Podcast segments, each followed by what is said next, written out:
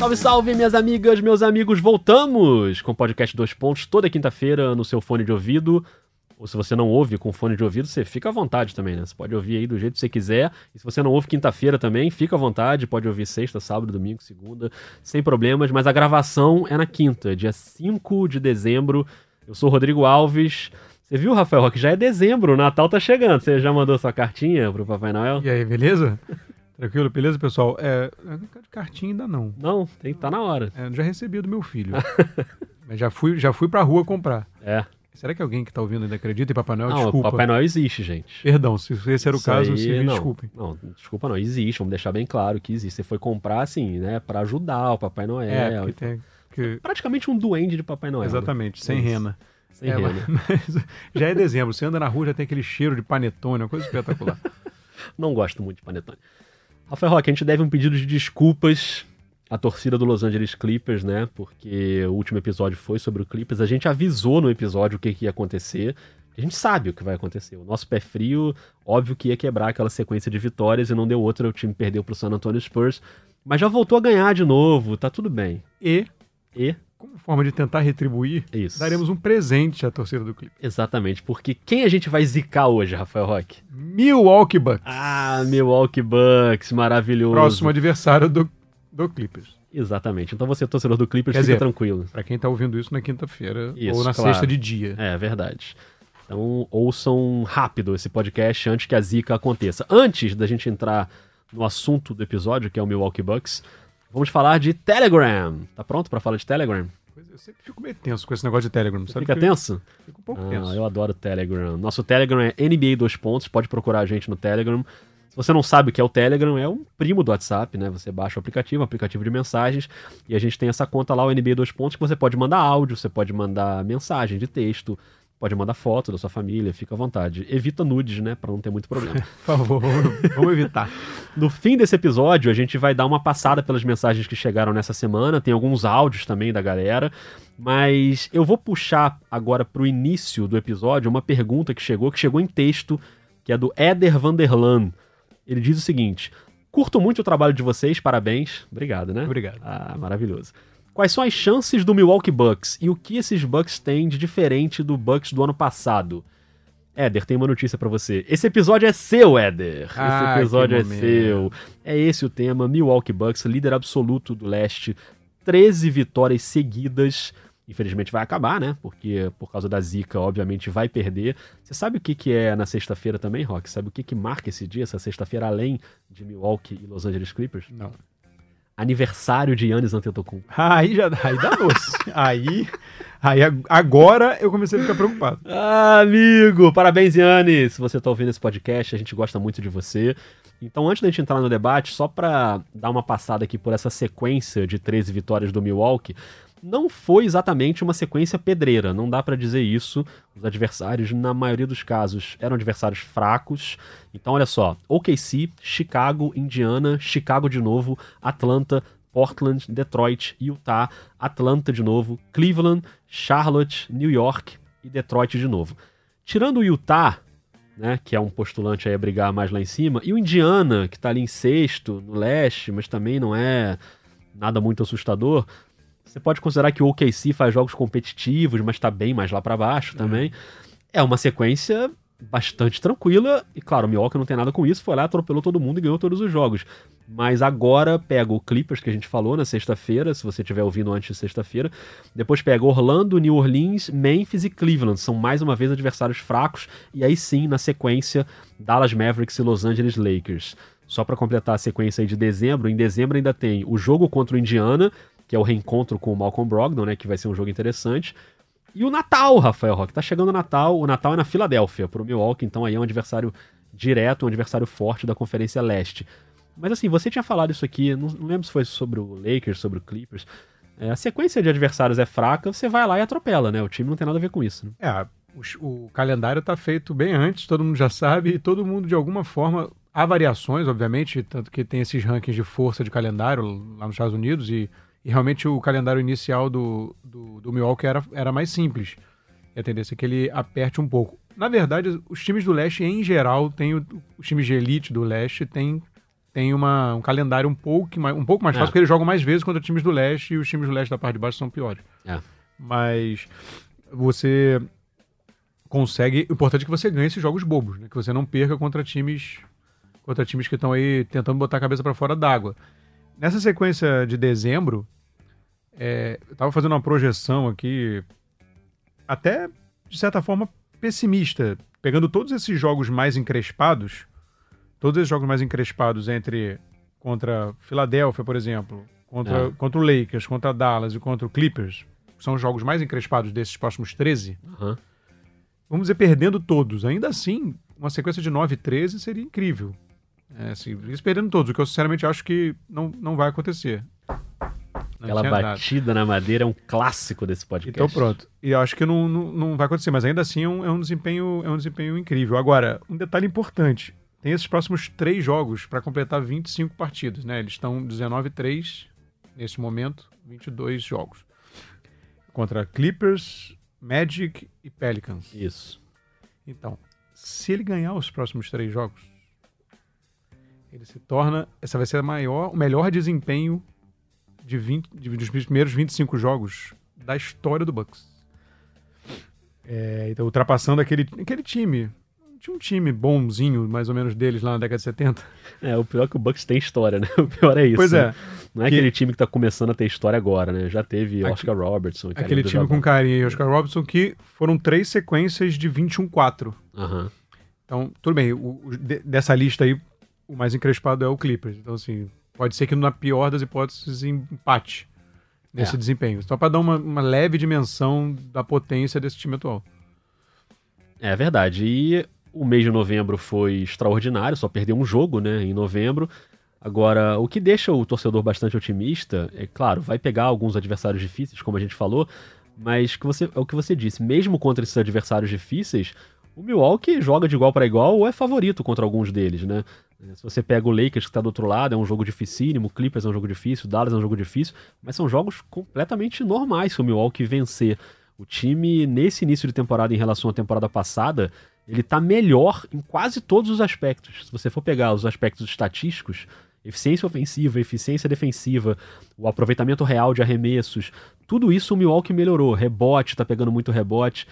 E o principal jogador do time melhorou. Isso é inacreditável, assim, porque o Antetokounmpo ele é o MVP atual da NBA. Ele tem sete temporadas na NBA. Em cada uma das sete temporadas ele melhorou todas as estatísticas dele. A exceção é um ano lá que ele não melhora muito as assistências, que ele cai ali um décimo, alguma coisa assim. E esse ano ele tá um pouquinho abaixo nas assistências do que na temporada passada. Mas o que ele tá fazendo é muito surreal. As médias dele até agora são de 30,8 nos pontos, 13,4 nos rebotes, 5,8 nas assistências e 1,4 nas roubadas de bola.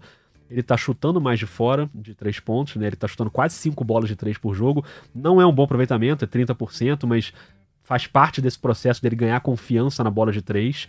E no momento que ele ganha confiança na bola de três, você fecha a porta da NBA e um abraço.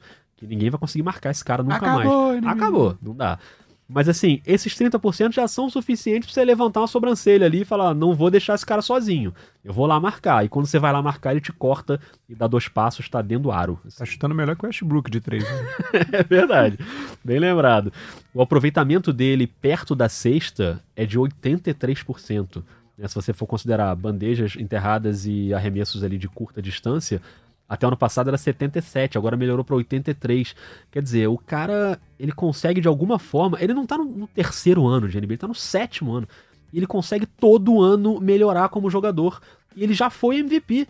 Quer dizer, vai parar onde essa criança? É, eu acho que ele tem, ele tem uma. Tá em clara evolução chegando aí no. no, no prime, né? É. Ele- então, assim, nessa idade que todo mundo diz que o jogador chega ao seu ápice e, e ele tem. Tá mais ou menos. Tá chegando aí nessa janela. E o, o- o- eu acho que essa questão do- da bola de três o, é, é importante porque ela não é só o aproveitamento de três, né? Mas da forma como ela abre a quadra, tanto para ele quanto para os outros jogadores do time. E ele tem a capacidade, inclusive, de quando receber do lado de fora, se ameaçar o arremesso, o cara vai pensar em bloquear o, É. quem tá marcando. Não vai simplesmente ficar parado na frente dele. E aí, Se o cara hesitar um segundo, ele bate para dentro e um abraço. Aí um abraço. Botou uma, uma pernada na frente e é. um, um, abraço. Ele tá em velocidade, que a gente sempre já falou isso aqui algumas vezes, que é o modo mais imparável do Giannis, que é ele em, em projeção, né? em velocidade, e no contra-ataque igual uma gazela. É maldita que ninguém é, pega. Mesmo quando não é contra-ataque, geralmente é ele que carrega a bola pro ataque. Mesmo quando a defesa tá no 5 contra 5, porque a primeira tentativa dele é quase invariavelmente partir para dentro. Mas aí as defesas têm, obviamente, já conhecendo, fazem aquele trabalho de fechar o garrafão com dois jogadores. E fala, cara, você não vai conseguir, sem fazer um bloqueiozinho, uma jogadinha, você não vai conseguir entrar aqui. E aí começa a jogada do ataque do Milwaukee. Mas sempre que tem uma oportunidade de pegar um mínimo de desorganização na defesa adversária, ele vai para dentro. Com um segundo, assim, não quer nem saber. Passou do meio da quadra, ele tenta ir para dentro. Quando não dá, aí ele começa a armar o time. E quando ele vai para dentro e, o, e a defesa consegue se recuperar, ele consegue passar para fora, ele tá passando melhor também. E aí você tem uma série de arremessadores aí em volta dele para finalizar essas jogadas, né? Não, é, e, e, é, e tá essa pergunta de ah, o que, que mudou? Porque, na verdade, a melhor coisa que pode ter acontecido para o Milwaukee foi não ter mudado. É. O que, que mudou do Milwaukee do ano passado para esse?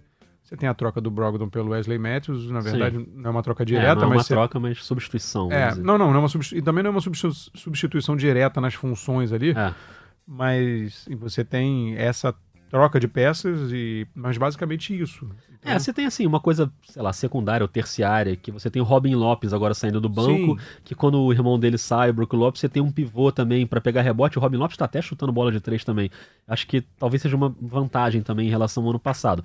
Mas no geral é basicamente o mesmo time, sem o Brogdon, que eu acho que faz falta, mas o Matthews é aquele é para quase aquele 3D, né, que encaixa bem, que vai defender ali, que vai fazer os arremessos de três, ele é muito confiante nos arremessos.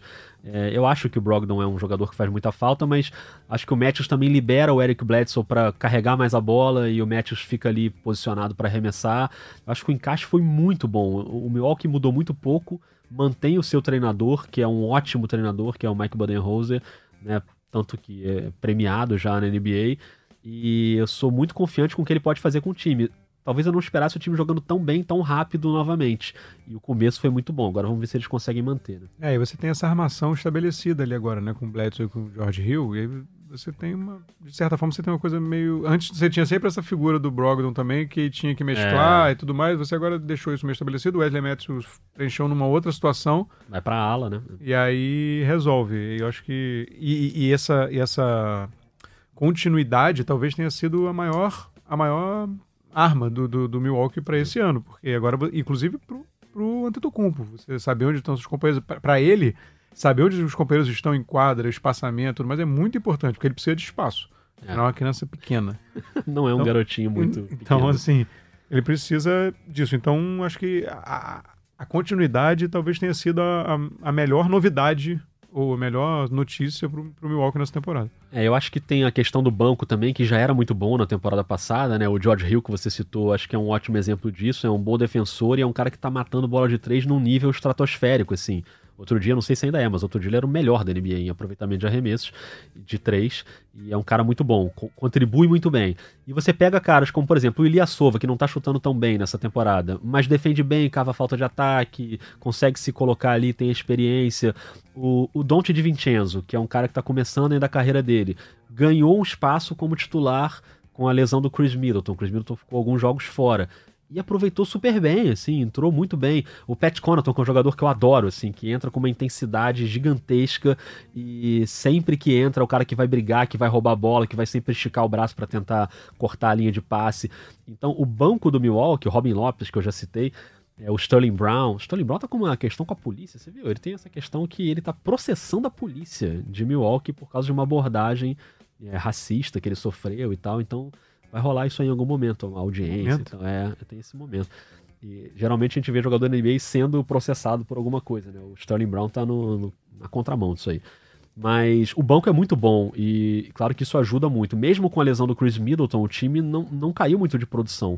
E agora o Chris Middleton voltou, os três primeiros jogos ele ficou como reserva, né? Saindo ali do banco, mas já retomou o time titular, então é um All-Star, né? O Chris Middleton não é um jogador qualquer. E é o segundo cara para ajudar o Antetokounmpo. Então acho que vai ser bem interessante. Algumas coisas dá pra gente dizer que evoluíram um pouquinho, tipo os chutes de três do Brook Lopes, né? Era uma arma do Milwaukee, não tá rolando esse ano. Tá arremessando pior que o irmão dele. Né? O Robin Lopes tá arremessando melhor de três que o Brook, o que é bizarro. Mas não tá afetando tanto, porque o, o cerne do jogo do Milwaukee Bucks ainda é isso, o Antetokounmpo partindo para dentro e quando não dá para ele ir para sexto, que geralmente dá, mas quando não dá, ele acha os chutadores. E aí você tem o Chris Middleton, o Wesley Matthews, os Lopes, você tem o George Hill, esses caras que vão chutar e vão ter um bom aproveitamento.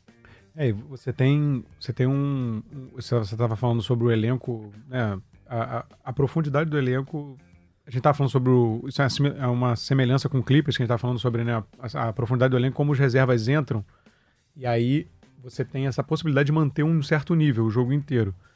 E você tem 13 jogadores jogando pelo menos 10 minutos por jogo.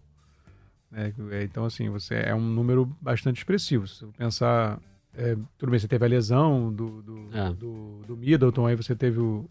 Você tem que. O Divincenzo entrando, tudo bem, mas você tem essa, essa possibilidade de você ter confiança em 13 jogadores para entrarem e tentarem manter o nível ali.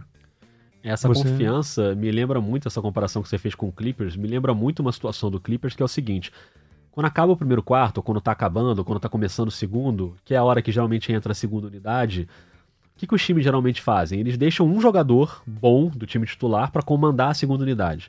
A gente já falou aqui quantas vezes de Clay Thompson comandando a segunda unidade do Golden State, o LeBron ou o Anthony Davis ficam no Lakers quando começam a acontecer as trocas. O Milwaukee e o Clippers não fazem isso. Eles não precisam fazer isso. O Milwaukee, o, o Clippers não precisa botar o, deixar o Kawhi ou o Paul George. Ele pode descansar os dois, porque entra o Lou Williams e o Harrell. Então, cara, beleza. São caras que têm cacife para ser titular em qualquer lugar. O Milwaukee, que não tem dois reservas tão bons quanto Williams e Harrell, mas tem um time tão arrumadinho que o Budenholzer também não deixa o Middleton. Assim, talvez ele deixe o Middleton estando bem fisicamente, mas agora, no último jogo que eu fiz, por exemplo, quando tem a mudança, sai todo mundo, sai Antetokounmpo, sai Middleton, sai Bledsoe, vai todo mundo pro banco. E entra essa galera, e é o George Hill, e é o DiVincenzo, e é o Conaton, e é essa galera que vai segurar ali, e geralmente eles seguram a onda. Não é aquele negócio assim, cara, eu preciso manter o Tetocumpo ainda um bom tempo aqui, porque senão o time vai descer uma ladeira. O time não desce uma ladeira quando os reservas entram.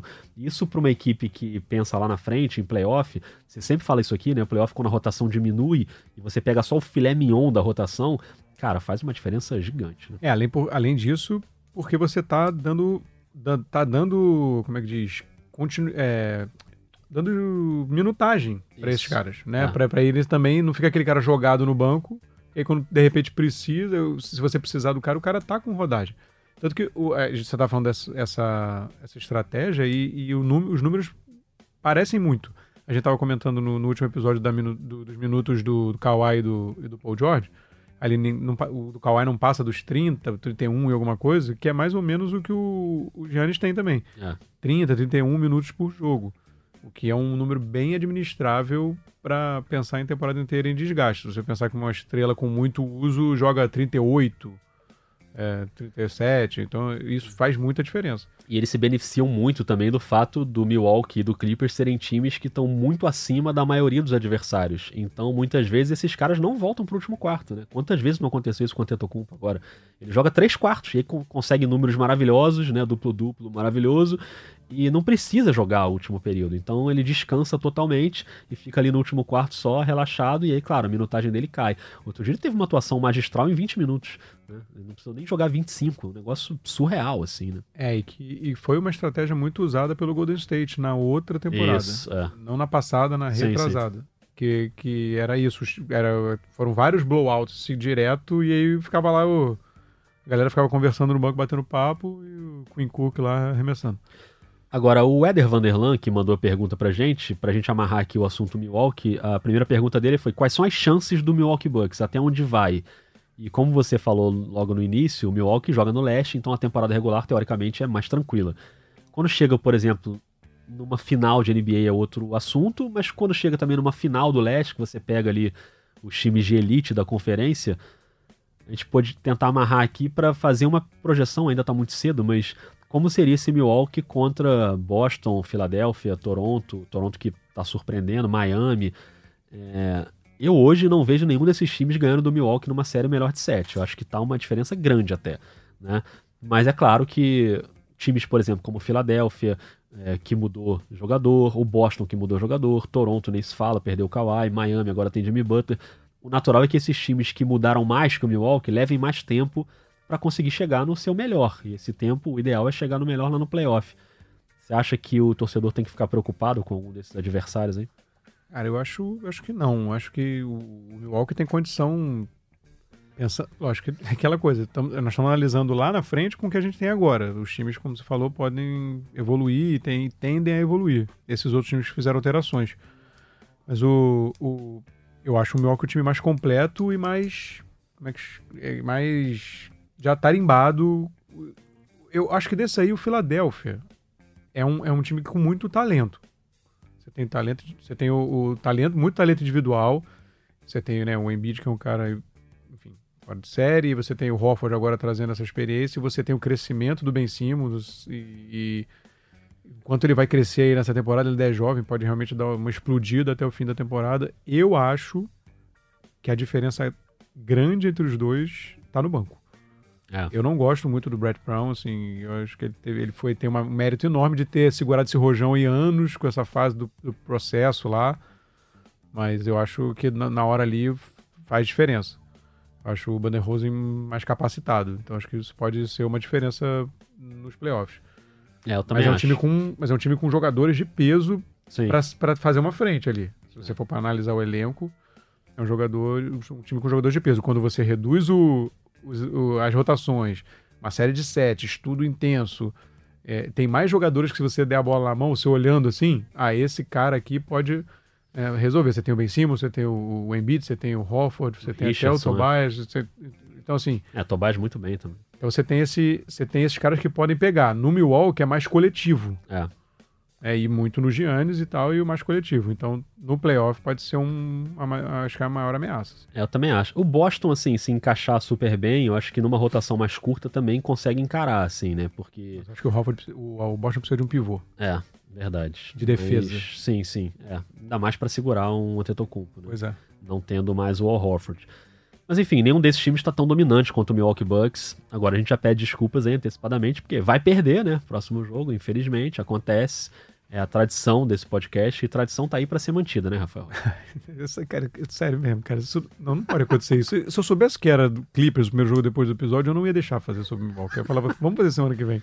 Mas a gente é assim, Rafael Roque. A gente irrita uma torcida, no episódio seguinte a gente fica bem com essa torcida, irrita outra e assim então, vai. Então a sequência de vitórias está em 13, não é isso? 13. A maior sequência de vitórias do Bucks na história é de 20 jogos. 20 jogos. Né? Em 71. Aquele time. Aquele fraco. timinho. É. Aquele time fraco. É. Então, nesse caso, no caso, ele teria que ganhar do Clippers, do Magic, do Pelicans, do Grizzlies, do Cavaliers, do Dallas, do Lakers. E do Lakers. É isso? Deixa eu fazer a conta de novo. Um, dois, três, quatro, cinco, seis, sete. Para igualar. Até o Lakers iguala. Ele ganha nessa corrida de Dallas, Lakers e Clippers. Fora os outros. E, e aí, pra, pra fazer o recorde é Knicks. Aí, amigo. Madison Square Garden. Aí, amigo, é aquele recorde com balão, com festa, fogo de artifício. Mas, mas, tem três pedreiras é. aí no caminho. É, estatisticamente, se você for pensar, é difícil, né? Que ele ganhe esses três jogos. Ele tem capacidade de ganhar qualquer um dos três, mas ganhar os três é difícil. Então, o lado, o lado positivo, o lado positivo dessa sequência é que esses três jogos são em casa. Aham. Uhum. E na verdade, desses oito jogos aí, desses oito, só dois são fora. Contra Memphis e contra o Knicks. É. Os outros são em casa. É uma sequência boa em casa. Então, quem sabe? E tem uma coisa também que a gente nunca considera, mas é sempre bom considerar, que é, é muito frequente que numa situação dessas a derrota seja numa zebra. Isso acontece muito, assim, muito. É porque a gente não vai considerar a zebra, né? A zebra, por isso que ela se chama zebra. Famoso animal aí da savana, né? Por isso. Porque perder para o Memphis, por exemplo, é possível. Né? O Clippers mesmo sofreu contra o Memphis, né? Antes daquele nosso episódio, quase perdeu aquele jogo. Então é possível que aconteça. Às vezes tem um dia ali que as coisas não dão certo e, e acontece, assim. Não necessariamente você vai perder para o grande time, né? Pode acontecer. Ou para o Knicks na hora de fazer o recorde, pode ser também. Caramba, aí seria a grande redenção do Knicks, hein? No Madison Square Garden. Aí seria é o título do Knicks na É temporada. o título. Rafael Roque, vamos pro Telegram? Vamos. Então vamos, né? Começando aqui com o Telegram. é, Tem alguns áudios que chegaram, dois áudios para ser mais específico. O primeiro áudio que eu vou rodar é do Adrian Civilia. Ele mandou uma pergunta que eu não vou dizer qual é, porque vocês vão ouvir agora. Vamos lá. Fala rapaziada do Dois Pontos, aqui é o Adrian de São José dos Campos, morando em São Paulo na verdade. E bom, eu queria saber o que vocês acham aí sobre o desempenho dos, dos rookies até agora na NBA. É, com infelizmente cair no golpe aí de agora ser um torcedor do Memphis Grizzlies, sofredor, por causa de Jamoran e Jaron Jackson Jr., meus dois jogadores aí, uns dois dos meus preferidos na liga atualmente. Tô acompanhando bastante a competição aí pelo Rookie of the Year e as premiações adjacentes. Queria saber o que vocês estão vendo em relação a isso aí. Valeu! Então, o Adrian torcedor do Memphis, que a gente acabou de citar, e tem o melhor calor até agora, né, Rock? Acho que dá pra dizer que o Jamoran é o cara que parece mais maduro, né? Lógico que é preciso dizer que o Zion ainda não estreou, e aí quando parecia que ia, já parece que nem voltou ainda a treinar, então tá naquela situação mais delicada. E, e dos calouros mais badalados, você pegar o RJ Barrett, o Jamoran e o Zion, o Zion não jogando e o RJ Barrett afundado ali naquela, né, aquela coisa do Knicks que não vai a lugar nenhum e ele às vezes joga bem, às vezes mal. Mas o Jamoran é o cara que mais me impressionou entre os calouros nesse início de temporada. Sim, sem dúvida. O, o Jamoran com média de 18 pontos por jogo, 6 assistências. É, o time, ele, na verdade, era um time que precisava de um. Precisava de um nome para se abraçar, né? É, Após, depois da saída do, do, do Mike Conley e do Gasol. e do Gasol, precisava de um, de um, de um cara para se, se abraçar, assim. E, e casou muito bem, porque ele é um cara também, né, em quadra, ele é super... Ele tem uma postura super energética, assim, É. e tipo... é- energética não, não é enérgica, né? É, pode ser energético, ele pode beber um energético também. É, também, quem sabe aí, né? Pode ser.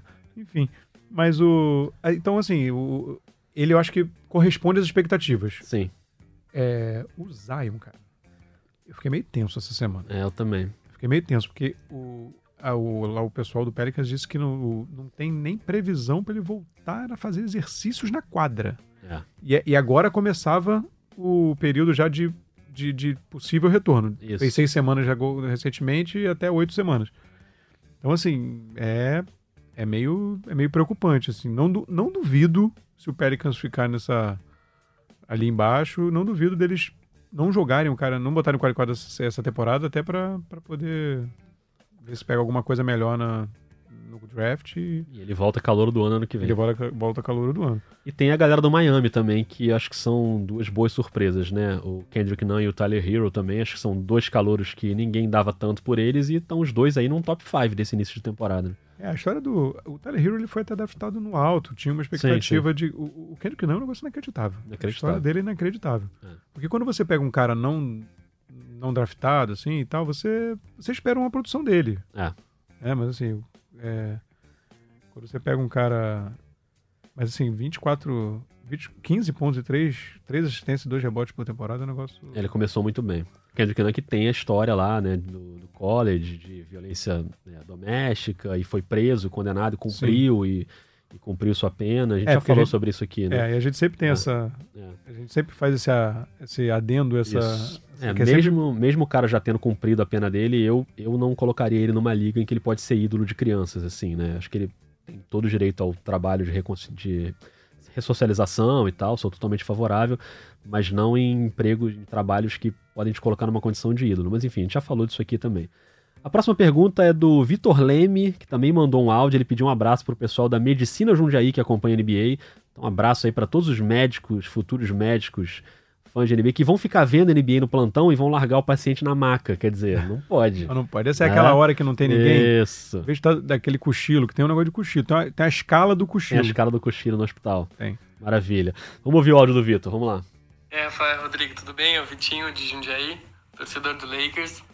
Eu tenho uma pergunta para vocês, é, porque ontem eu estava assistindo o jogo de Lakers contra o Dallas Mavericks, as- o segundo confronto deles, é, na esperança da gente ter 10 vitórias seguidas. Até o LeBron tinha postado no Instagram, é, pronto para o duelo, ele tá todo animado, ganhando, ganhando, ganhando. E só que o, o Mavericks jogou muito bem, só que o Lakers jogou muito mal. Eu não sei como que ainda tendo um time bom, a gente conseguiu perder por 114 a 100.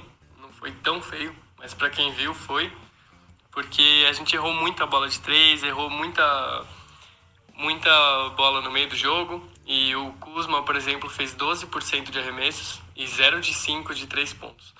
E eu queria saber se quando o time está indo muito mal, isso influencia em, em, todo mundo. Por exemplo, se uma pessoa está indo muito mal nos arremessos, isso influencia no, no colega de time dele.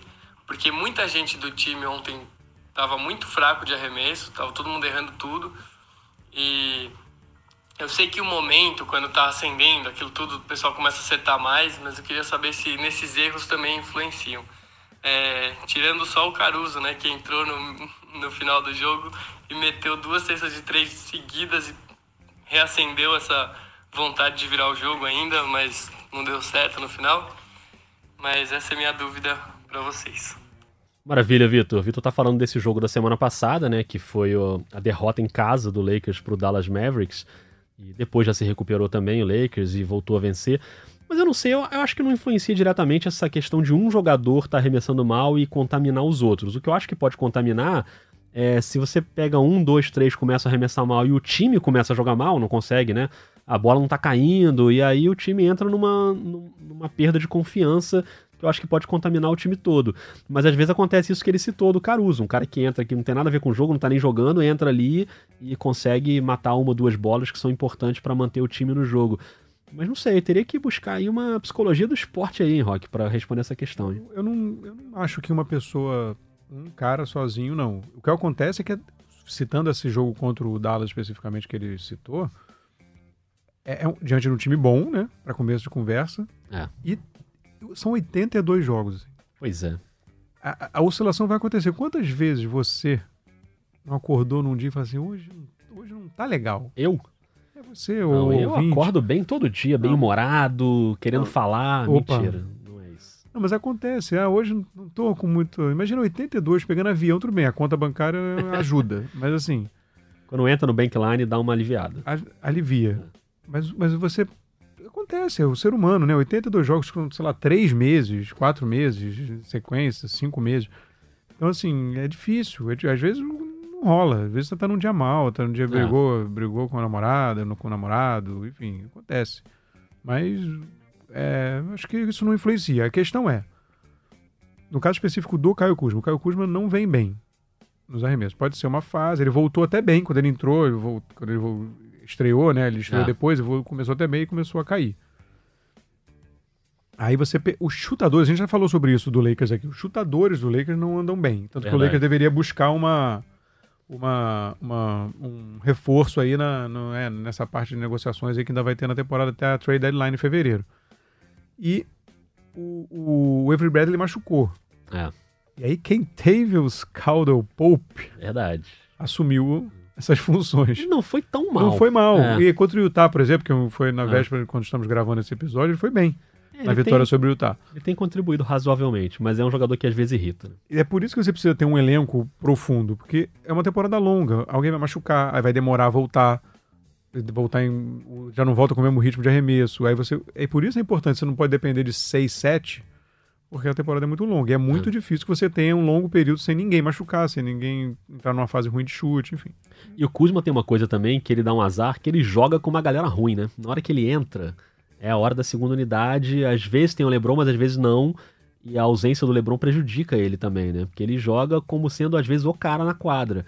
E, e aí não tem quem cria os arremessos para ele, é, é meio complicado. Mas eu acho que o Lakers vai muito bem, né, no geral, e vai fazendo uma ótima campanha. Agora, aquela andada do Lebron maravilhosa, hein? Cara, que coisa Jazz, maravilhosa. Deu pane nele, ele falou que teve uma pane. Ah, tive uma pane, acontece. Mas é engraçado, eu acho que o juiz não estava olhando para ele na hora. Porque para que, que o juiz vai olhar pro cara que tá carregando a bola naquele momento? Tem nada para acontecer ali. Ele tava olhando para os bloqueios. Mas é bizarro. Né? Foi até a publicação no Twitter que eu até coloquei. Falei, isso é uma. Ou o juiz resolveu dar aquele lapso de um segundo, olhou para outro lugar, isso. ou então como as estrelas escapam é. das marcações na NBA. As duas coisas acontecem. É, é. Mas é isso, né? Então, provavelmente ele estava ali olhando os bloqueios, olhando para Agora são três juízes, né? É. Mas não, mas assim, é mas porque teve, o Lebron até fala isso, teve a trombada, que o KCP cai no chão. Naquela jogada tem uma- um bloqueio que o Donovan Mitchell e o KCP se esbarram.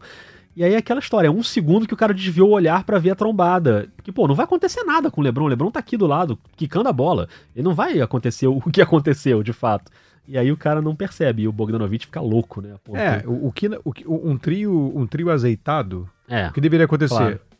As funções dali tão, são de, de algum juiz e alguém tem que estar. porque se nesse momento o Bogdanovich tentar roubar a bola do Lebron, É, não tapa claro. na mão do Lebron, É. ele também não ia ver.